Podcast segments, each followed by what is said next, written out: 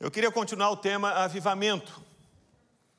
E como temos visto, avivamento pode ser conceituado como essa invasão do céu na terra. Quando alguém perguntar para você o que é avivamento, você já pode de pronto responder para essa pessoa: é o céu invadindo a terra, é o céu vindo até a terra.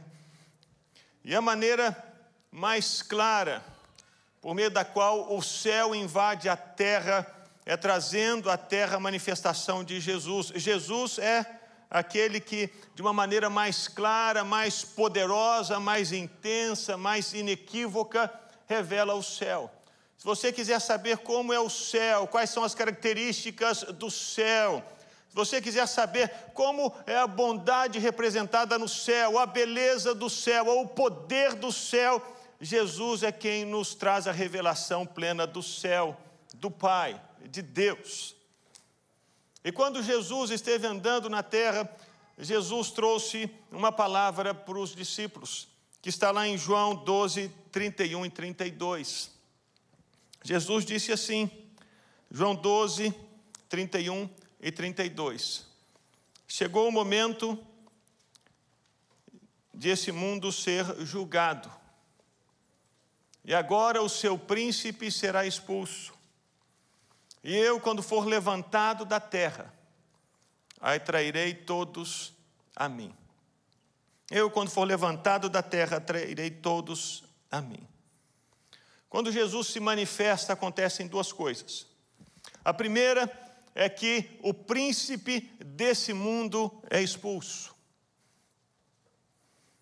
A Bíblia diz que o Deus desse século quer você tenha consciência disso ou não, aceite ou não, a Bíblia diz que o Deus desse século cegou o entendimento dos incrédulos para que não lhes resplandeça a luz do Evangelho.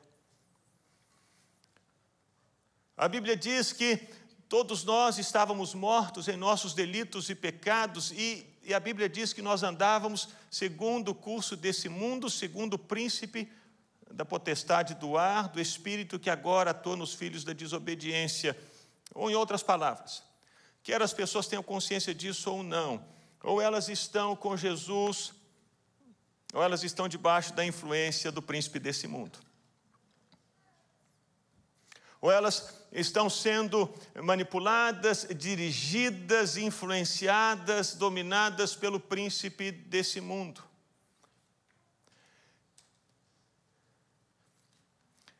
E quando Jesus se manifesta,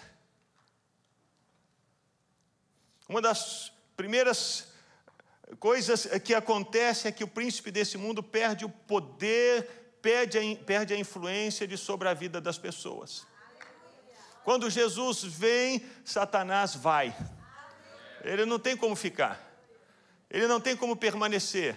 Ele não tem como continuar influenciando a vida das pessoas, não tem mais. Porque a Bíblia diz que a luz brilha nas trevas e as trevas não prevalecem contra a luz. Se você chegar em um quarto escuro e você acender a luz, a escuridão vai embora. Quando Jesus entra em um lugar, quando Jesus toca a vida de uma pessoa, a luz acende, as trevas desaparecem, o príncipe desse mundo vai embora. E a outra coisa que acontece quando Jesus se manifesta é que ele atrai todas as pessoas até ele. Existe esse poder em Jesus de chamar a atenção das pessoas para Ele, de atrair as pessoas para Ele, de chamar as pessoas para Ele. Quando o céu invade a terra, o céu nos atrai, o céu nos convida, o céu nos transforma. E eu queria nessa noite falar sobre as pessoas que são atraídas por Jesus. E para isso, eu queria que você abrisse em Atos 19. Aqui nós temos o, o, o registro do avivamento que aconteceu em Éfeso. E aqui nós temos quatro grupos de pessoas que são atraídas quando o céu desce, quando o céu vem, quando o céu se manifesta. Essas primeiras pessoas que são atraídas são as pessoas perdidas. Ou aqui Lucas chama essas pessoas de judeus e gregos. A Bíblia diz que Paulo esteve em Éfeso pregando durante dois anos, de modo que todos os habitantes da província da Ásia ouviram a palavra do Senhor, tanto judeus como gregos. Todos. Paulo não qualifica essas pessoas. Paulo não disse se elas eram altas, se elas eram baixas, se elas eram magras, se elas eram eh, mais cheinhas. Paulo simplesmente prega para todas as pessoas que eram atraídas até Éfeso e que queriam ouvir a mensagem. São pessoas comuns. São pessoas que estão vivendo a vida. São pessoas que quase que vivem uma rotina e elas nem pensam nessa rotina que elas vivem. Elas imaginam eh, que a vida funciona como um relógio analógico, em que a, a, a, as engrenagens vão rodando, elas rodam junto com a engrenagem, elas nem pensam porque elas fazem o que fazem trabalham como trabalham, pensam como pensam, elas simplesmente vão vivendo a vida. São os judeus e os gregos que estavam lá na Ásia, e de repente Paulo está pregando em Éfeso, e essas pessoas são atraídas para saber: opa, tem uma coisa acontecendo ali, vamos parar um pouquinho a nossa atividade diária, vamos ouvir o que esse homem está falando lá na escola de Tirano em Éfeso. Mas antes dessa manifestação de Jesus, essas pessoas continuavam a viver a vida pessoas comuns. Pessoas para quem a vida significa simplesmente nascer, crescer, comer, crescer, trabalhar, casar, ter filhos, ficar velho, morrer, e assim a vida segue. E talvez você esteja incluída, incluído dentro desse grupo. Você é como esses judeus e gregos que simplesmente está passando pela vida e vendo a vida passar, e as coisas vão acontecendo, e você vai seguindo o acontecimento das coisas dentro desse mover natural do mundo, como esses judeus e gregos que estavam fazendo as coisas deles até que de repente ouviram, tem um homem lá em Éfeso falando sobre um, um, alguém que morreu e ressuscitou, vamos ouvi-los. Quando essas pessoas são atraídas por Jesus, quando de repente elas despertam desse sono, quando de repente o inimigo perde essa influência sobre essas pessoas, porque essa é uma das maiores ações do inimigo impedir que as pessoas saibam que Deus existe, que Deus salva, que Deus transforma. Se as pessoas continuarem simplesmente a viver essa vidinha normal, para Deus esse século, está ok. Está tudo bem. Que continuem sendo judeus e gregos, vivendo dentro da sua cultura, dentro da sua história, nos seus trabalhos, nas suas casas, nas suas escolas, enriquecendo, construindo prédios, que coisa maravilhosa que continue ali.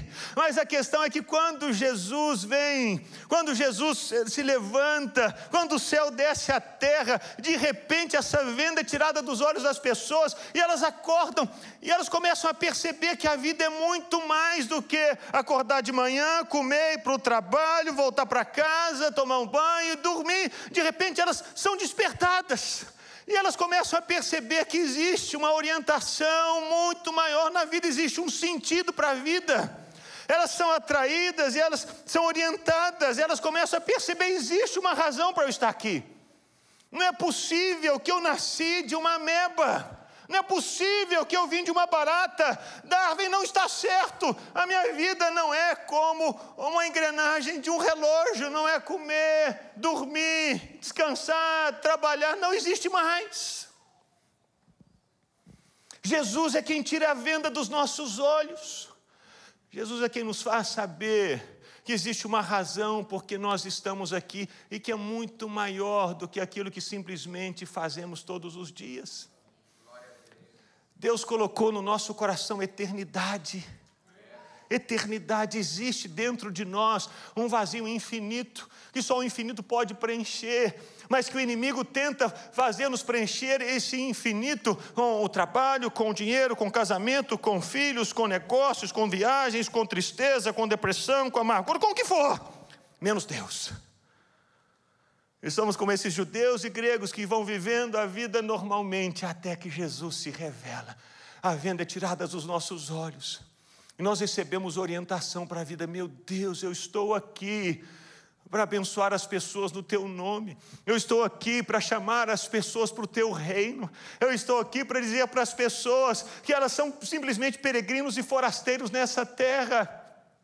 Eu estou aqui para lembrar as pessoas que a nossa vida é como a flor da erva, que de manhã ela nasce, de tarde ela viceja, está bonita, mas à noite ela murcha. Eu estou aqui para dizer para as pessoas: ei, lembra-te do teu Criador nos dias da sua mocidade. Eu estou aqui para dizer para as pessoas: olha, se você ainda é velho, você pode dar frutos para o Senhor. Eu estou aqui para dizer para as pessoas que existe um livro, chamado Livro da Vida. Eu estou aqui para dizer para as pessoas aquilo que nós cantamos: Maranata, vem Senhor Jesus. Essa é a nossa missão. E só entendemos isso quando a venda é tirada dos nossos olhos. E nós mantemos essas mesmas atividades. Precisamos comer, dormir, trabalhar, crescer, casar, ter filhos, mas começamos a fazer isso com um propósito maior, que tem a ver com o reino de Deus, com o céu, com o Senhor. Ele traz direção, orientação. E aí eu quero encorajar você, meu irmão, se você ainda não está envolvido no, em alguma atividade do reino de Deus, alguma atividade da igreja, se envolva. Participe, seja bênção na vida de alguém, assim como Jesus abençoou você, você é enviado para abençoar outros no nome de Jesus. Assim como Jesus trouxe vida para você, você é chamado para levar vida no nome de Jesus para as outras pessoas. Essa é a razão da nossa vida, essa é a razão da nossa história. É abençoar, porque fomos abençoados. Quando judeus e gregos foram ouvir Paulo, esses judeus e gregos saíram por toda a Ásia. Você acha que Paulo foi quem pregou o evangelho em toda a Ásia? Não. As pessoas de toda a Ásia foram até Éfeso, ouviram de Paulo e começaram a pregar esse evangelho que receberam em outros lugares. A Bíblia nos faz saber o nome de pelo menos um deles. Pelo menos um deles. Alguém sabe? O nome de um desses que ouviu Paulo lá em Éfeso e saiu pregando o evangelho na Ásia? Escola dominical, hein?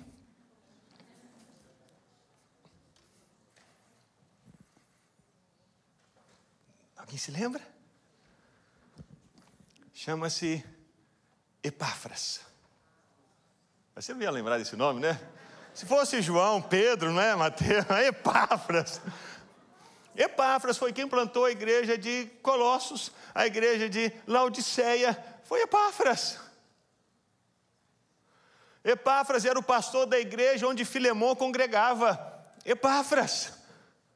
Epáfras ouviu a mensagem do Evangelho aqui em Éfeso. Ele era um desses gregos que estavam ali. De repente, o avivamento veio, ele foi atraído até Jesus. A venda foi tirada dos olhos dele. E ele entendeu: existe uma razão maior para a minha vida. É Jesus, é anunciar Jesus, é tirar a venda dos olhos das pessoas, para que elas possam ver como eu vejo. Mas dentro desse grupo aqui, para quem Paulo pregou na Ásia, desses que foram atraídos até Jesus, não havia apenas judeus e gregos, havia também aqueles que eram oprimidos.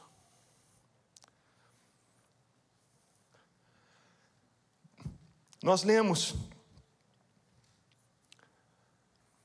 que havia pessoas ali em Éfeso que eram doentes e que estavam opressas por espíritos malignos. Sim, algumas pessoas o inimigo coloca uma venda nos olhos e diz: vive a sua vida do jeito que você quiser, não tem, só não me dá trabalho. Em outras pessoas ele ele oprime de tal maneira que essas pessoas não conseguem fazer outra coisa e viver de outra maneira, senão prisioneiras.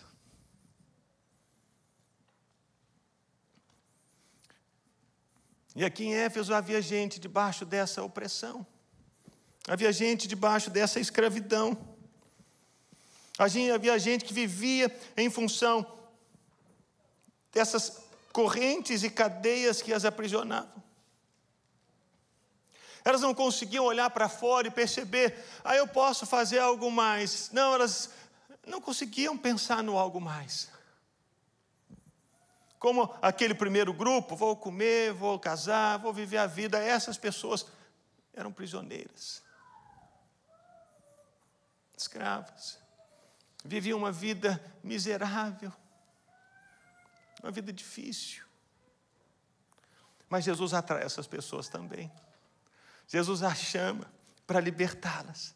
Jesus as atrai para que elas sejam transformadas, que essas cadeias sejam quebradas.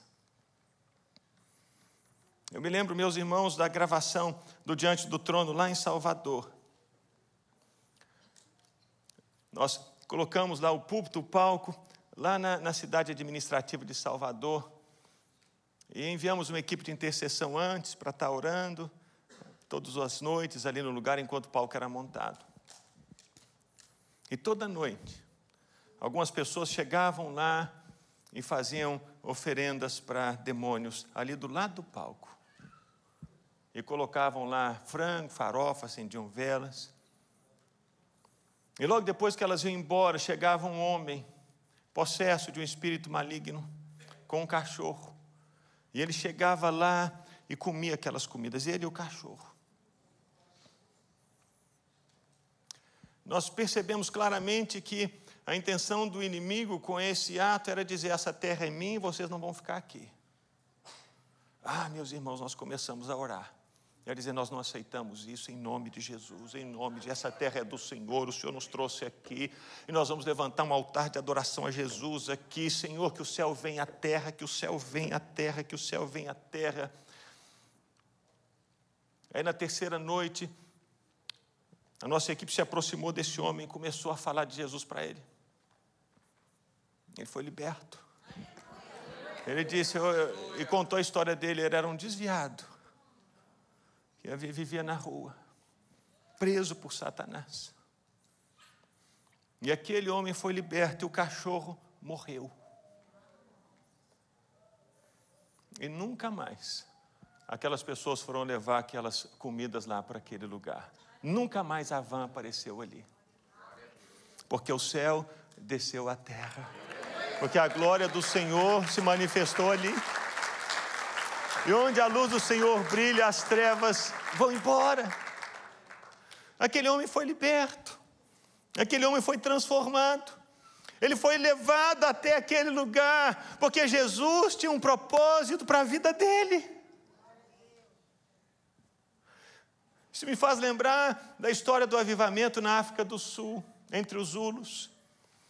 O missionário estava lá e o avivamento veio, e à noite bateram na porta da casa dele, era feiticeira da região, e disse: eu, eu preciso que você ore por mim, eu não aguento mais ser atormentada por esses espíritos.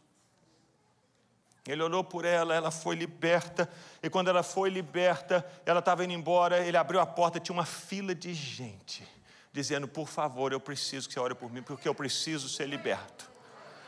Ele conta que durante mais de três dias, ininterruptamente, 72 horas, havia essa fila de pessoas pedindo: ora por mim, eu quero ser liberto. Porque quando o céu se manifesta, até mesmo essas pessoas são atraídas para que elas sejam libertas pelo poder que há no nome de Jesus. Tem gente que diz, não serve, vai embora, essa pessoa não dá. Ah, meus irmãos, não há nada que o carpinteiro de Nazaré não possa fazer com a madeira, ele conserta. Essas pessoas são atraídas, elas são atraídas até Jesus e são libertas e são transformadas. Mas quando há o avivamento, quando Jesus se levanta, não é só gente que quer, que se aproxima dele. Existem também os gananciosos, que se aproximam por causa de Jesus. Aqui em Atos 19, nós lemos que alguns judeus exorcistas ambulantes, eram filhos do sacerdote, sumo sacerdote Seva, eles chegavam até pessoas possessas por espíritos malignos e diziam assim: em nome de Jesus a quem Paulo prega. Essas pessoas imaginavam que como Paulo escreveu para Timóteo, a piedade era fonte de lucro. Ou estavam mercadejando a palavra.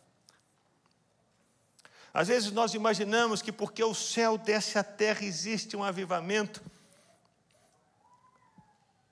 que tudo que está acontecendo ali e todas as pessoas ali são de Deus. Não são. Tem gente que vai se aproveitar nesses tempos de avivamento para tentar ganhar dinheiro, tentar tirar vantagem. Jesus disse que o joio vai estar misturado com trigo, não é? E quando Jesus conta essa parábola, ele diz que os servos chegaram para o Senhor e disseram: O que, é que a gente arranha o, o, joio? O que, que o Senhor disse? Não. Naquele dia, o Senhor vai enviar os anjos e eles vão separar o joio do trigo. Eles crescem juntos. No avivamento isso acontece também. No avivamento vai, vai ter gente que vai tentar se aproveitar da situação para conseguir alguma vantagem. Esses filhos do sumo sacerdote, sumo sacerdote serva pensaram assim: vou ganhar dinheiro. Elimas, aquele lá da cidade de Samaria, ofereceu dinheiro para os apóstolos, dizendo assim: quem sabe vocês não me dão esse dom também para que eu possa orar pelas pessoas e elas receberem o Espírito Santo. Estava lá no meio do avivamento. E ele estava pensando: vou ficar rico.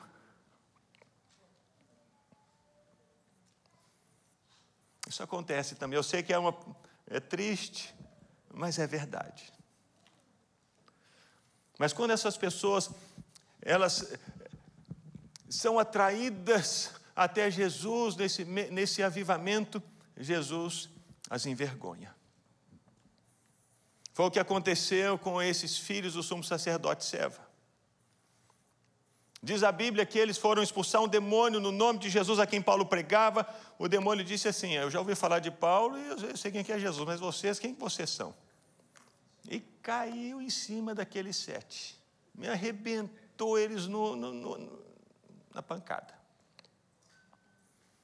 Foi o que aconteceu com Ananias e Safira. No meio do avivamento, eles tentaram tirar alguma vantagem, dizendo: Olha para mim, olha como eu sou bom, olha como é que eu sou demais. Eu... Jesus não divide a glória dele com ninguém. Então, mais dia menos dia, o Senhor Jesus expõe. Então, no avivamento, isso acontece. Tem gente que vai tentar ganhar alguma vantagem no meio daquela glória toda. Mas Jesus envergonha essas pessoas, mais dia menos dia. Não é porque Jesus não ama, é porque Jesus quer que essas pessoas conheçam a verdade. Diz: vocês não podem ficar nessa mentira. E Jesus tira a máscara dessas pessoas. Mas existe um último grupo, eu quero terminar com esse último grupo. São aquelas pessoas que não são os filhos do sumo sacerdote Seva. São aquelas pessoas que estão honestamente enganadas. Tem os judeus e os gregos que estão vivendo a vida aí mais ou menos. Tem aqueles que estão presos pelo inimigo, tem aqueles que querem tirar vantagem, mas tem aquelas pessoas que estão em busca da verdade. Elas não encontraram ainda, mas elas querem. Elas querem. A Bíblia fala dessas pessoas aqui que quando tiveram a venda dos olhos tirada, essas pessoas foram até a praça pública e disseram assim: Nós pecamos, nós erramos, nós estávamos enganados, nós seguimos esses deuses, seguimos esses livros, seguimos essa magia, e agora vamos quebrar, queimar tudo isso publicamente, porque não queremos que ninguém mais permaneça nesse engano como nós permanecemos nesse engano. Essas pessoas não estavam vivendo a vida, deixa-me levar mas elas estavam em busca da verdade. Eu preciso conhecer quem é Deus, eu preciso saber quem é Deus. Eu tenho algo dentro de mim que me fala: existe um Deus. Mas elas estavam procurando caminhos errados. E Jesus chama essas pessoas. Jesus não joga pedra nelas. Jesus não, não vai com taco de beisebol em cima delas, dizendo: vai para lá. Jesus atrai. Jesus chama para que essas pessoas sejam mudadas para que elas conheçam a verdade, para que elas sejam transformadas. E essas pessoas, elas são convencidas da verdade que é Jesus. Porque a verdade não é uma religião, a verdade é uma pessoa. Jesus disse: Eu sou o caminho, a verdade e a vida. Elas são convencidas. Elas se tornam esses maiores propagadores da mensagem do Evangelho. São esses que, ao serem transformados, encontrados por Jesus, são atraídos até Jesus, são mudados por causa do que Jesus fez na vida deles. Eles colocam a boca no trombone e dizem assim: Jesus me mudou. E aqui nós temos, meus irmãos, o registro da primeira marcha para Jesus na história da igreja cristã. Eles saíram na rua gritando e mostrando para todas as pessoas: só o Senhor é Deus, só Jesus é Deus, só Jesus, só Jesus, só Jesus.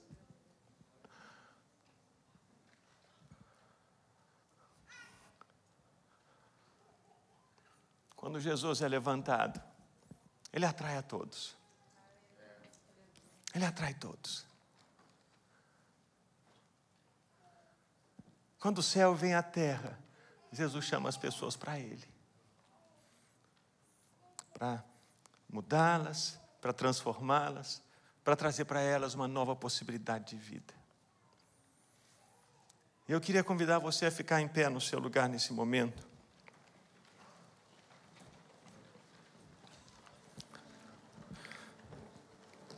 E quero concluir com a história do Mebá. O Mebá era um feiticeiro que morava no meio do povo Concomba. O povo Concomba era um povo, é um povo que fica no norte de Gana, ao sul do Togo. Não sei onde você sabe, localizou no mapa, né? Tá, não, brincadeira.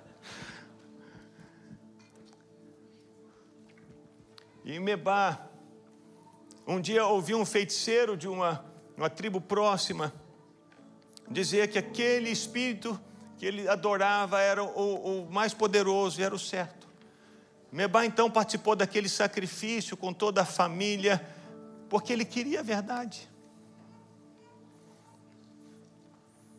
E ele pegou aquele talismã e começou e se tornou o homem mais temido ali na aldeia Coni com Comba.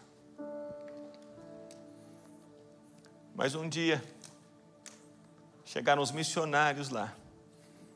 E é tão maravilhoso saber que foram missionários brasileiros. Isso no meio da década de 90, 1993, 1994.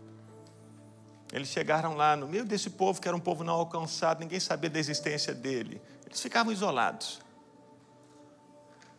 E quando Mebá viu esses missionários chegando, imediatamente os olhos dele foram abertos e ele viu uma luz em volta dos missionários. Ele reuniu os filhos e disse: Meus filhos, eu servi esses deuses até agora, mas eu espero que vocês sigam um Deus verdadeiro. Porque ele imaginava que não tinha mais esperança para ele. Ele imaginava que por causa dos sacrifícios que ele havia feito para aqueles demônios, a vida dele estava presa e estava perdida. Mas aí os missionários o fizeram saber que Jesus é infinitamente poderoso. E Jesus era poderoso para quebrar aquelas cadeias e envergonhar aqueles espíritos que estavam aprisionando o Mebá. E o Mebá foi o primeiro convertido da aldeia Concomba. Ele, toda a casa dele porque a luz brilhou, as trevas foram dissipadas, e ele descobriu que ele não era um caso perdido, ele descobriu que ele não estava preso nas trevas, ele descobriu que Jesus havia ido até a aldeia Concoma por causa dele, porque o amava demais. Ele descobriu que tinha jeito para ele. O céu veio à terra, a luz brilhou na escuridão. O Mebá foi atraído e foi liberto e foi salvo e se tornou o maior pregador da comunidade Concomba. O filho dele se tornou o pastor da igreja. Porque quando Jesus vem, quando o céu vem à terra, os olhos das pessoas são abertos e elas percebem que existe uma razão maior para viver. As, os olhos das pessoas são abertos e elas entendem: eu não preciso permanecer debaixo de escravidão. Os olhos são abertos e elas sabem que não precisam mais ter medo dos espíritos malignos, porque Jesus é maior, Jesus é mais forte. E nessa noite, eu queria que você orasse, e que você considerasse a sua vida e o seu coração. Talvez você esteja em algum desses grupos. E eu quero que você saiba que nessa noite Jesus veio para mudar a sua história. Como cantamos, Jesus veio para entrar no seu coração, na sua casa, Ele veio para trazer luz, Ele veio para fazer tudo novo. E você está aqui porque Ele está atraindo você até Ele, para mudar a sua história de uma vez para sempre. Pai, no nome de Jesus eu oro e peço que o Senhor toque cada coração aqui nessa noite. Toca, Senhor, cada pessoa, toca cada um, toca cada um, toca cada um, toca cada um, Senhor.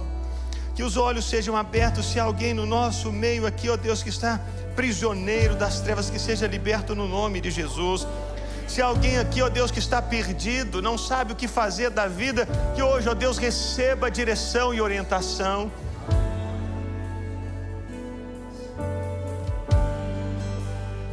mas que todos aqui, ó Deus, saiam desse lugar com a certeza de terem o Senhor Jesus no coração como Salvador e Senhor das suas vidas. Saiam com direção, com propósito.